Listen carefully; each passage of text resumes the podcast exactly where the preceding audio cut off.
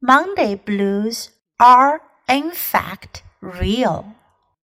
Scientists have discovered what most of us already knew.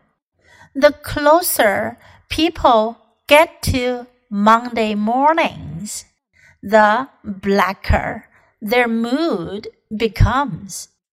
According to a study of 5,000 workers, the study also shows that people appeared significantly happier on Friday. Overall, the study shows levels of job satisfaction have fallen dramatically, while women remain happier than men in the workplace. It may be the fact that we are working harder and perceive job insecurity and jobs becoming more insecure. The work and life balance is perhaps not quite right, said Mark Taylor from the University of Essex, UK.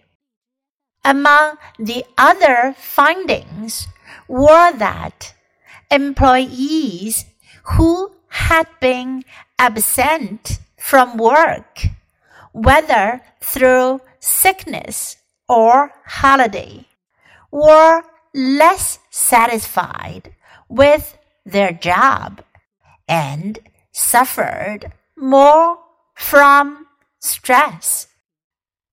People were at their most productive in the middle of the week, and those on temporary contracts were unhappier.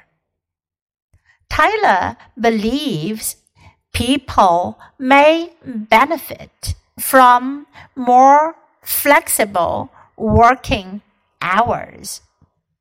The main determinant in being unhappy is working more hours than you want to. Increased flexibility and taking days off in the week may help. Monday blues are in fact real. Scientists have discovered what most of us already knew.